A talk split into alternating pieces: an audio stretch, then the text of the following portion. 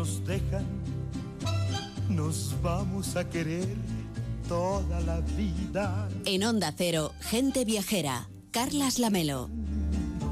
Nos vamos a vivir a un mundo nuevo. El próximo día 23 de noviembre, el próximo jueves, se cumplen 50 años de la muerte de José Alfredo Jiménez, el gran compositor y cantante mexicano. Sus canciones forman parte, con toda seguridad, de la banda sonora de cualquier viaje a México, seguro que también de la vida de muchos de los oyentes. Así que es una muy buena excusa para ir en busca de los lugares que marcaron su vida. Es un recorrido que ha hecho Ángel Martínez Bermejo. Hola Ángel, ¿cómo estás? Buenos días. Buenos días, Carlas.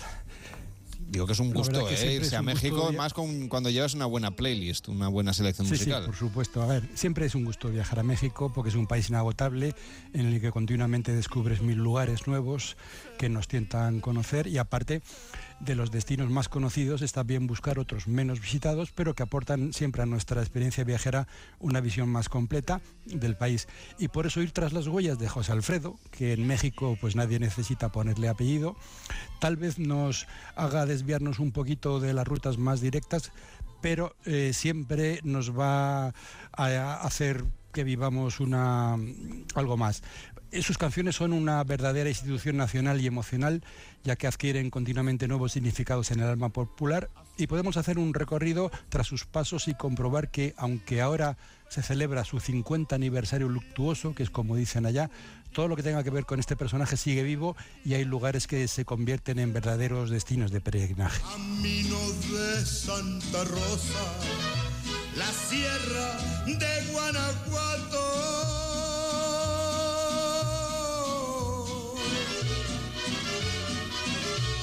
Allí nomás tras Lomita se ve Dolores Hidalgo. Pues por ahí empezamos, ¿no? Ángel. Pues sí, pues por su pueblo adorado, por Dolores Hidalgo, que es donde nació.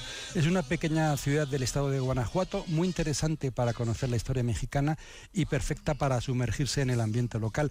Su nombre completo es Dolores Hidalgo, cuna de la independencia nacional.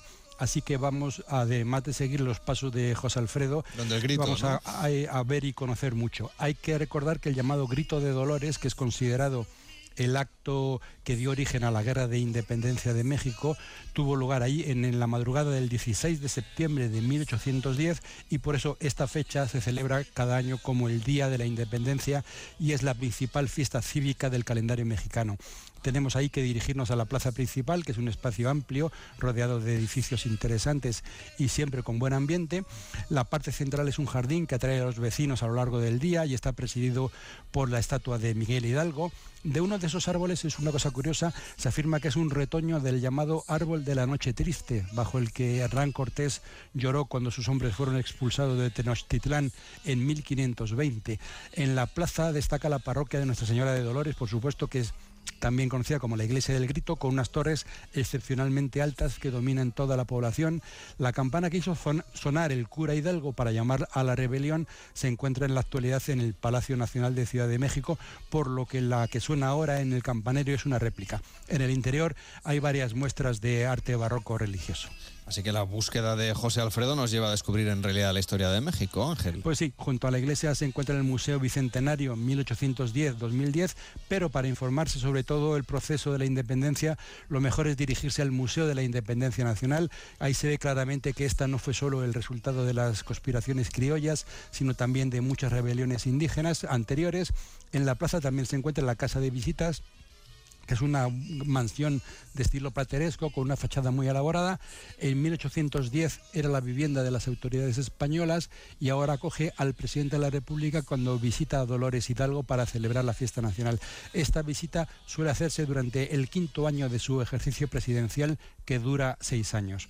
Otro lugar importante para la historia es el Museo Casa Hidalgo, donde vivía el protagonista principal del grito en los años previos y hay que recordar que su apellido forma parte actualmente del nombre de la ciudad. Bueno, pues seguro que un viaje a Dolores Hidalgo nos permite sumergirnos en el ambiente local de esta pequeña ciudad provinciana de México que además tiene tanta historia.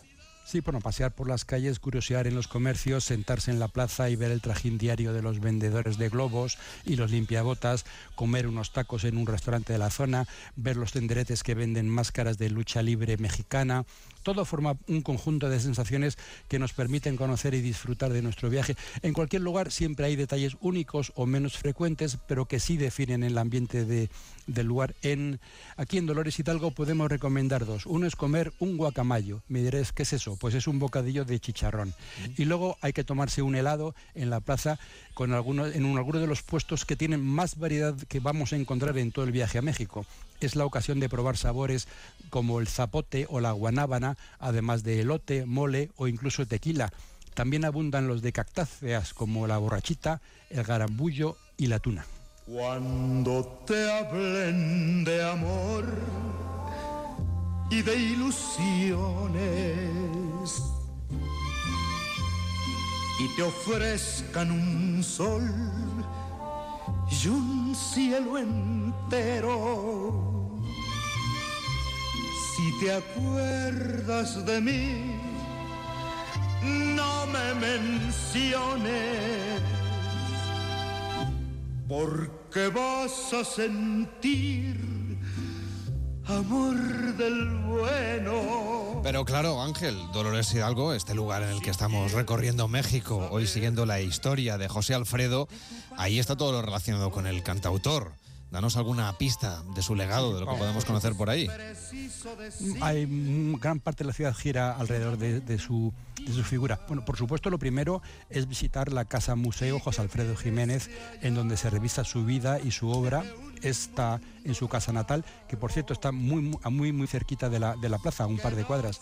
Aquí hay material de todo tipo, hay fotos, hay objetos personales, hay un cancionero interactivo. Eh, aquí los fanáticos disfrutamos como, como locos. También hay una tienda con recuerdos y maravillas pues para todos los apetecidos del compositor. Si hemos ido a la casa a la casa natal, también toca en este recorrido ir al panteón municipal donde su tumba recibe centenares de visitantes cada día e incluso no es raro que haya algún mariachi interpretando algunas de las 119 canciones cuyo título aparece escrito en su, en su monumento funerario, que por cierto tiene forma de sombrero charro y de zárape multicolor. Pero bueno, no queremos acabar aquí, así que podemos iniciar un recorrido por las cantinas para conocer las que frecuentaba cuando volvía por aquí. Hay tres a las que se va en peregrinación, que se llaman El Incendio, El Faro y La Hiedra. ¿Y, y este aniversario se va a conmemorar de alguna manera? Bueno, se conmemora todos los años, así que estos días, el 22 al 26 de noviembre, pues es, como digo, como todos los años, se celebra el Festival Internacional José Alfredo Jiménez, con más de 50 actos que incluyen presentaciones, cortometrajes y sobre todo mucha música para recordarlo. Tómate esta botella conmigo y en el último trago nos vamos. Quiero ver a qué sabe tu olvido poner en mis ojos tus manos. Esta noche no voy a rogarte. Esta noche te vas de de veras. Qué difícil tener que dejarte sin que sienta que ya no me quieras. Nada me han enseñado los años siempre caigo en los mismos errores.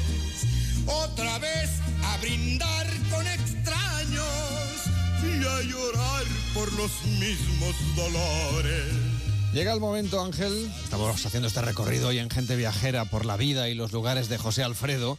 Llega el momento del último trago. Bueno, y podemos irnos ya a tomarlo a Ciudad de México. A ver, una búsqueda de profesional, de fanático profesional, debería llevarnos a la cantina Salón París en Santa María la Ribera, en Cuauhtémoc, donde José Alfredo inició su carrera. Es un local que está lleno de fotos, de recuerdos y homenajes y donde, bueno, se va a comer, a beber y a escuchar música. Aquí hizo sus primeras actuaciones y aquí sentimos que sus canciones son un complemento emocional a la experiencia de la cantina y muchas de estas canciones nacieron mientras él tomaba y cantaba aquí. Se dice que cuando él tenía una idea, cuando oía una historia, cuando veía una situación interesante, tomaba notas en una servilleta y luego trabajaba sobre ello en su casa. O sea, no está en el centro de, de México, pero bueno, tampoco está muy lejos de, de la zona del Zócalo o de la Alameda, así que es posible ir sin problema. Aunque, bueno, evidentemente en Ciudad de México, sí o sí hay que ir sin duda a la Plaza Garibaldi, que es un lugar excepcional, lleno de cantinas y donde siempre hay varios mariachis esperando clientes. Tú llegas a la plaza, hablas con los mariachis y pides que te canten una canción o varias. Se acuerda el precio y ya está. Este servicio lo piden pues las familias para que le canten a la abuela, el novio para la novia y la plaza pues adquiere una atmósfera maravillosa. Uno de los laterales está ocupado por el Museo del Tequila y del Mezcal y allí seguimos profundizando en la identidad de la, y la cultura tradicional mexicana y por supuesto José Alfredo aparece en un mural gigante en este museo. Una vez ya bien servido, voy al rumbo del Tenampa. Y ahí me agarro a mi mariachi y a cantar con todo el alma. ¿Y hay alguna cantina especial que nos pueda recomendar Ángel? Bueno, pues esta es la que cantaba José Alfredo. Está en la Plaza Garibaldi. Por supuesto, ahí no faltan los lugares, ¿eh? hay, hay varias muy buenas y muy interesantes de visitar, pero si buscamos lo más clásico, lo mejor es, como digo, hacer caso a José Alfredo e ir al Tenampa. Es uno de estos bares clásicos mexicanos con un salón inmenso, decenas de mesas y camareros, buena comida y bebida y mejor música. Este es el que aparece en las películas de Jorge Negrete y Pedro Infante y donde José Alfredo se dice que se corrió su última juerga con Chabela Vargas durante tres días seguidos. Por supuesto, no es necesario mantener ese nivel para disfrutar de uno de los aspectos más emocionantes y divertidos de la cultura mexicana. Voy al rumbo del Tenampa. Y ahí me agarro a mi mariachi y a cantar con todo el alma. Ángel Martínez Bermejo nos ha llevado hoy de viaje musical a México para recordar esta figura tan importante, la de José Alfredo Jiménez, uno de los cantautores, el cantautor probablemente más relevante de la música tradicional mexicana. Que vaya bien, Ángel, cuídate, hasta la próxima. Que, nos- que os vaya bonito a todos.